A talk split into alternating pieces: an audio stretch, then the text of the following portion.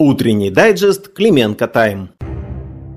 Сегодня 27 ноября, снежный понедельник. Всем самого доброго утра.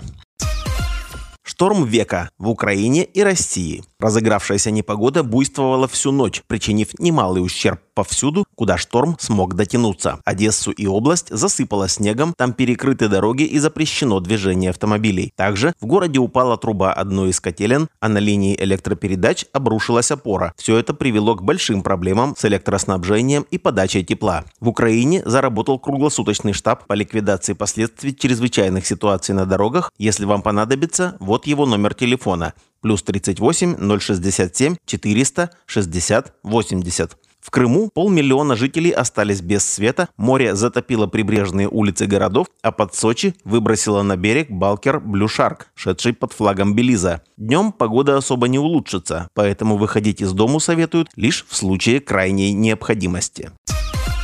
Консервативная партия Канады отвернулась от Украины. Канадский премьер-министр Джастин Трюдо раскритиковал консервативную партию после того, как она единогласно проголосовала против продления соглашения о свободной торговле между Канадой и Украиной.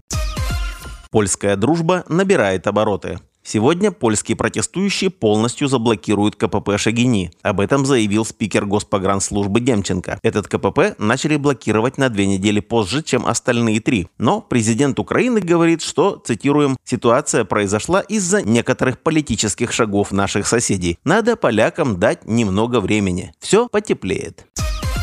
Немного реализма. США обременены таким количеством формальных и неформальных обязательств по оказанию военной помощи другим странам, что если бы все эти обязательства надо было бы выполнить одновременно, США не смогли бы этого сделать. Такая мысль озвучена в статье под заголовком «Афины, Америка и война в Украине», опубликованной в The Wall Street Journal.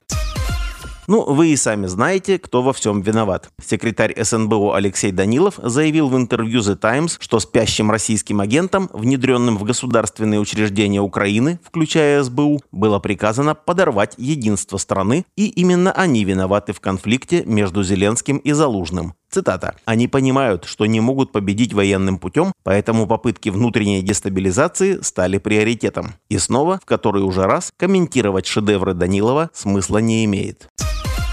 Небольшой, но важный анонс. В утренний дайджест мы сознательно не включили два мощнейших скандала последних дней, зрадное интервью Арахамии и антизалужные посты без углой. Зато соответствующие подробные публикации выйдут сегодня в наших аналитических каналах. Подписывайтесь, читайте и слушайте, если вы еще этого не сделали. Это были самые важные новости на сегодняшнее утро. Всем подписчикам Клименко Тайм доброго и благополучного дня.